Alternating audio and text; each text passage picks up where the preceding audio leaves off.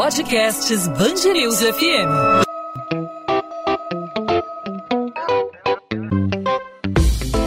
Dois às 20, com Maurício Bastos e Luana Bernardes. Oferecimento Cultura Inglesa. Inglês com cursos ao vivo pela internet, que incentiva, desenvolve e move você. O prefeito do Rio, Eduardo Paes, fez um apelo enfático para que a população não compre ingressos de festas e de eventos na cidade durante o carnaval. Não comprem ingressos, porque vocês têm um enorme, a enorme possibilidade de perder o dinheiro que vão gastar comprando esse ingresso. Nós não vamos permitir que essas festas aconteçam. Desculpe a expressão chula, não sejam otários para dar dinheiro para quem não vai entregar o produto que está vendendo. Então a prefeitura vai agir. Eu gostei da resposta do secretário Breno em relação a uma festa que se planejava no Arpoador, que a única aglomeração que vai ter lá é de guarda municipal de autoridade pública, coibindo esse tipo de ação. Eduardo Paes reforçou que os órgãos públicos vão estar nas ruas fazendo fiscalizações para impedir que blocos e festas clandestinas aconteçam. Ele disse que a prefeitura também está monitorando sites de vendas de ingressos para eventos durante o período de carnaval. Essas declarações foram dadas durante a divulgação do quinto boletim epidemiológico da Covid-19 no município nesta sexta-feira. Pela terceira semana seguida, todas as regiões administrativas da cidade do Rio de Janeiro, 33 ao todo, ficaram no nível alto de contaminação pelo coronavírus. É a segunda classificação numa escala de três. Ainda nesta sexta-feira, o município publicou um decreto estabelecendo normas para o uso de áreas públicas e também para atividades econômicas. Entre os dias 12 e 22 de fevereiro, estão proibidos desfiles e concentrações concentrações de agremiações e blocos. A entrada de ônibus e de outros veículos de fretamento na cidade não será permitida. Essa medida não vale para os que já prestam serviços para hotéis. A gente lembra que nessa quinta-feira a cidade do Rio ultrapassou São Paulo em número de mortes pelo coronavírus e se tornou o município brasileiro com mais registros de óbitos no Brasil, com a marca de 17.535. São Paulo tem quase o dobro da população do Rio de Janeiro. Mas a prefeitura informou que acompanha uma queda nos gráficos de casos confirmados, queda no número de óbitos e também da fila de espera por leitos no mês de janeiro. Em meio aí a vacinação que começou, a campanha nacional de imunização que começou aqui no Rio de Janeiro, profissionais de saúde sendo imunizados, sendo vacinados, primeiramente os que trabalham na linha de frente do combate à Covid-19, agora os mais idosos, passando pela campanha de vacinação. Aos poucos, essa campanha progressiva, abraçando um grupo maior de idosos, ao mesmo tempo em que a vacinação começa, a gente nota um certo relaxamento da população em relação aos cuidados cuidados que devem continuar. Sobre esse assunto, a gente conversa com o infectologista Alberto Chebabo, vice-presidente da Sociedade Brasileira de Infectologia, professor da Faculdade de Medicina da Universidade Federal do Rio de Janeiro. Doutor Chebabo, obrigado por aceitar nosso convite aqui na Band News FM. Seja bem-vindo ao podcast 2 às 20. Hum, obrigado, é um prazer estar com vocês aí. Doutor Chebabo, a gente recebeu nessa semana a informação de que a cidade do Rio de Janeiro ultrapassou a capital paulista, a maior metrópole brasileira, em número de óbitos, em número de mortes pelo coronavírus e se tornou a cidade com mais registro de óbitos em todo o Brasil, 17.535.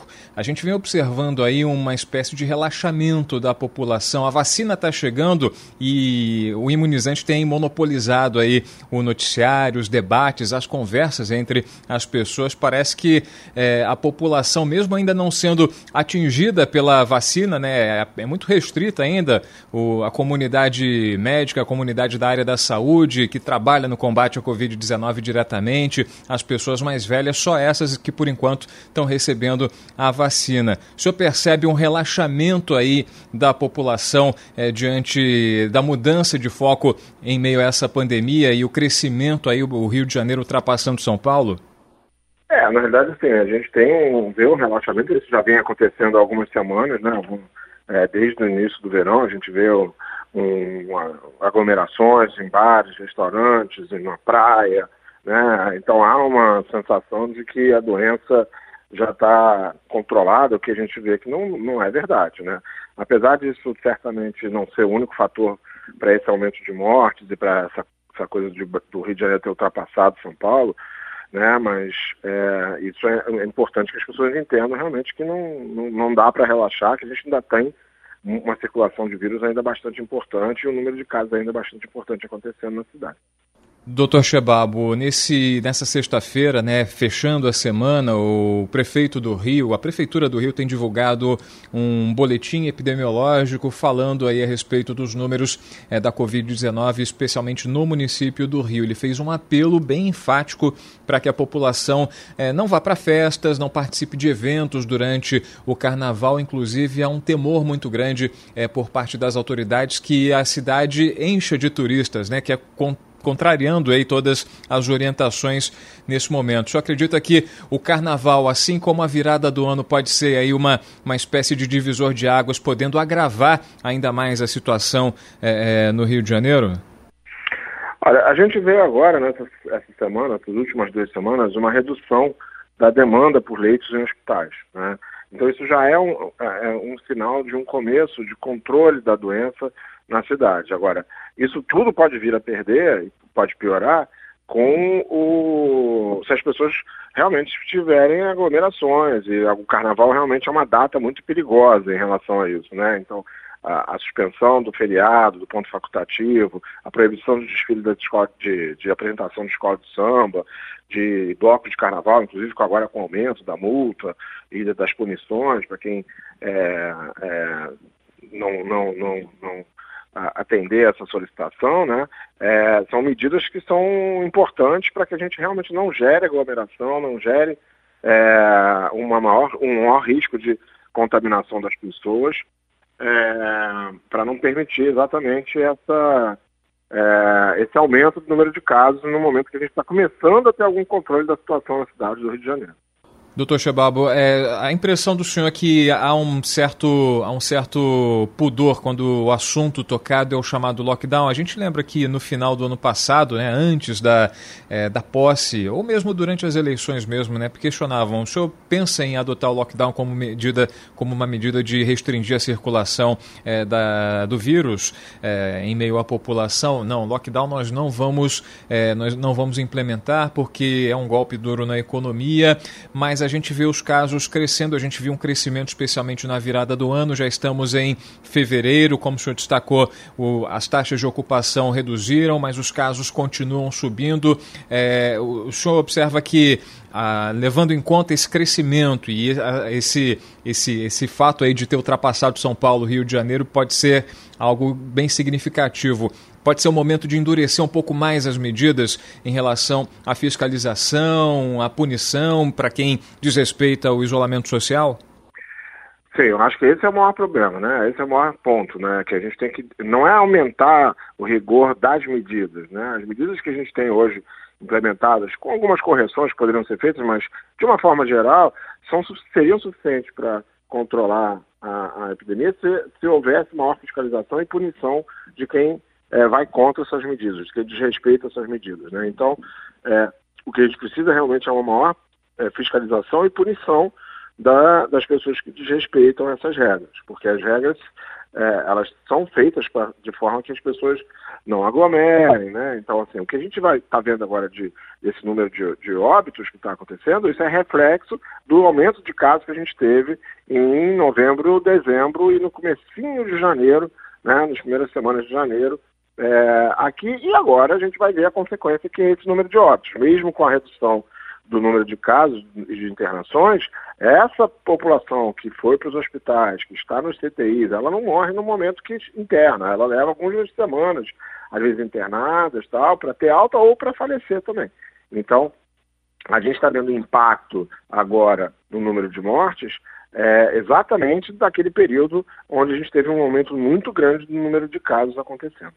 Doutor Chebalbo, para a gente finalizar, queria a palavra do senhor a respeito da vacinação que começou. Ela, a cada dia que passa, um grupo maior vai aderindo, né? Progressivamente a, a, a idade, a faixa de idade da população vai se ampliando, né? É, no geral, na média, a gente está a partir dos 80 anos nos municípios é, da região metropolitana, tudo levando em conta o Plano Nacional de Imunização. Primeiro profissionais é, de saúde, logo depois é, as pessoas mais velhas, os profissionais que trabalham na linha de frente do combate à Covid-19.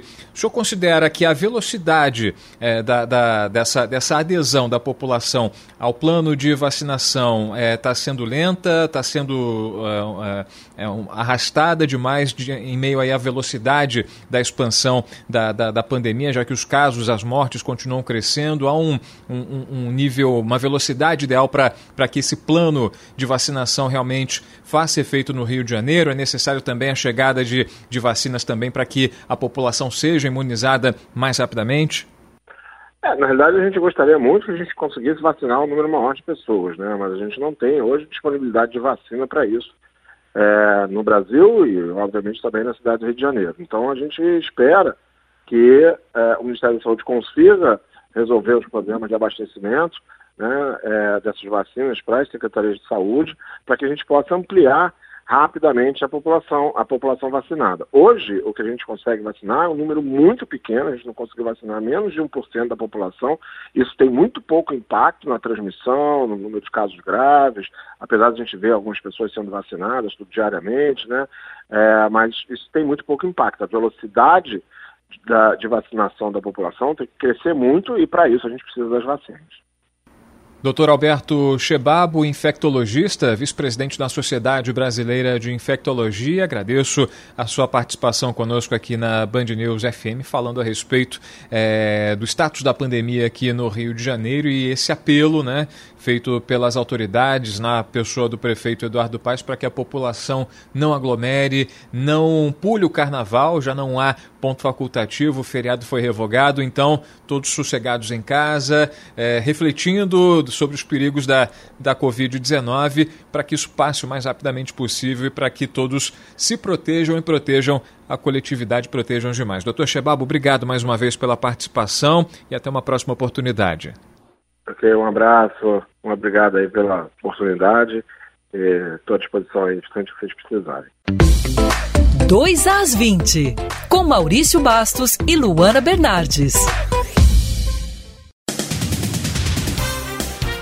Mesmo com a localização de dois corpos em alto mar na região dos lagos, a Marinha prossegue com as buscas pelos cinco amigos que saíram a bordo de uma lancha com destino à Fortaleza e não foram mais vistos. São procurados Ricardo Kirst, Domingos Sávio, Guilherme Ambrosio, Cláudio de Souza e Wilson Martins. As vítimas encontradas nesta quinta-feira foram encaminhadas para o porto de Macaé para uma possível identificação. Um dia antes, também no trecho de Cabo Frio, foi localizado um freezer com vários alimentos que era levado na embarcação dos cinco amigos. O grupo saiu de lancha do Yacht Club Clube Jardim Guanabara, na Ilha do Governador, na zona norte do Rio, há uma semana. Dezenas de motos são apreendidas e três motociclistas são detidos em flagrante por envolvimento no chamado rolezinho, como são chamados os grupos de motoqueiros que circulam durante a madrugada pela cidade, provocando barulho e incomodando moradores de diferentes bairros do Rio. A Operação Rolezinho foi realizada em parceria com a Polícia Militar no momento em que o grupo se reunia na rodoviária Novo Rio. Com a chegada da polícia, houve correria e alguns motociclistas tentaram fugir. Segundo o delegado Deoclésio de Assis, os motoqueiros se tornaram criminosos pela organização dos rolezinhos e por não seguirem regras de segurança. A multa para quem for flagrado impedindo o fluxo de veículos é de 6 mil reais, suspensão de habilitação, recolhimento do veículo. Os acusados vão responder em liberdade por perturbação de sossego público e organização criminosa. As penas podem chegar a cinco anos de prisão. O depoimento de uma testemunha sobre o caso da morte da menina Ana Clara Gomes revela o diálogo entre policiais militares momentos depois que a criança foi atingida por uma bala perdida na comunidade Monam Pequeno, em Niterói, na região metropolitana do Rio, enquanto brincava na porta de casa. A testemunha revela que após o tiroteio ouviu a conversa em que um policial pergunta para o agente que atirou o que você fez. Então ele fica sem reação, mas pega a criança depois, coloca na viatura e leva para o hospital. Ainda de acordo com a testemunha, o mesmo policial esteve na comunidade há três semanas, dizendo que da próxima vez que chegasse ao local e houvesse alguém sentando no beco em que estava a testemunha, ele chegaria atirando, mas que não daria em nada. Moradores afirmam também que, depois que a menina foi socorrida, os policiais militares voltaram para o local para recolher os estojos de munição. O exame de necrópsia realizado no corpo da menina não encontrou nenhum projétil ou fragmento que possa ser utilizado num confronto balístico com a arma do policial militar preso pelo crime. A Polícia Civil prende um homem e uma mulher acusados de envolvimento na morte de uma jovem em Magé, na Baixada Fluminense. Jennifer Mara, de 18 anos, estava desaparecida desde o dia 21 de janeiro. A vítima estava em Magé e pediu uma corrida de transporte por aplicativo do bairro Fragoso até Piedade, onde desembarcou e nunca mais foi vista. Segundo as investigações, Jennifer foi até a casa do ex-namorado e, após uma discussão, foi assassinada. O criminoso enterrou o corpo no terreno do vizinho. A atual companheira dele também estava envolvida no homicídio. Agora uma boa notícia. Três estudantes da Faetec Henrique Lage, em Niterói, decidiram inovar e criar um medidor de temperatura que funciona via Wi-Fi. A aluna Ana Beatriz Pimenta é uma das idealizadoras do projeto, junto com Milena Santos e Ana Clara Antunes. Ela explica que a ideia é direcionada a pessoas que precisam de um cuidado especial e nem sempre estão sob a supervisão de alguém. O equipamento funciona por meio de um sensor. Após a medição, o resultado é enviado para o armazenamento interno do dispositivo, que através de um aplicativo conectado a uma rede Wi-Fi avisa o usuário usuário sobre a temperatura corporal em qualquer lugar que esteja. Um alarme é acionado caso a temperatura apresentada seja superior a 37 graus e 8 décimos. A criação das estudantes rendeu uma indicação para a Feira Brasileira de Ciências e Engenharia, Criatividade e Inovação da Universidade de São Paulo, que acontece em março deste ano, e ainda uma vitória na Feira de Ciência, Tecnologia e Inovação do Estado do Rio de Janeiro. 2 às 20. Ponto final no 2 às 20. O 2 às 20 é a Band News FM em formato podcast, sempre com os principais destaques da nossa cidade, do nosso estado, as notícias do Rio de Janeiro e um resumo para você, disponível sempre a partir das 8 da noite de segunda a sexta-feira nas principais plataformas de streaming de áudio ou no nosso site bandnewsfmrio.com Nessa sexta-feira, nós debatemos os riscos do carnaval e o aumento do contágio do coronavírus da Covid-19 no município do Rio de Janeiro. As autoridades fazendo um apelo para que a população, para que os turistas não se reúnam, não comprem ingressos para festas de carnaval, para eventos fechados. A gente lembra que o ponto facultativo foi cancelado, o feriado foi revogado, não há programação oficial de carnaval no Rio de Janeiro, mas as festas devem ser de toda forma evitadas para evitar justamente a aglomeração, para evitar a transmissão, o contágio pelo coronavírus. E a gente falou também sobre a elevação do status do Rio de Janeiro, que agora é a cidade com o maior número de mortes pelo coronavírus em todo o Brasil, ultrapassando a capital paulista. Bom, podcast 2 às 20 volta na segunda-feira com outras informações, com destaques do Rio de Janeiro e, claro, a gente conta com a sua participação, com a sua interação, não apenas ouvindo, mas também sugerindo, mandando suas perguntas. Participe pelo Instagram. Comigo você fala no arroba Maurício Bastos Rádio. E você pode também no Instagram da Band News FM, nos outros perfis, nas outras redes sociais, participar, fazer a sua sugestão, o seu comentário, fique à vontade para participar. É só procurar Band News FM Rio. Encontro marcado então, segunda-feira, aqui no 2 às 20. Tchau, tchau, gente. Bom fim de semana.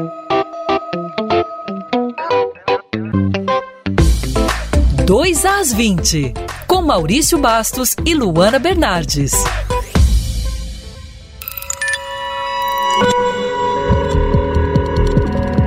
Podcasts Bangerils FM.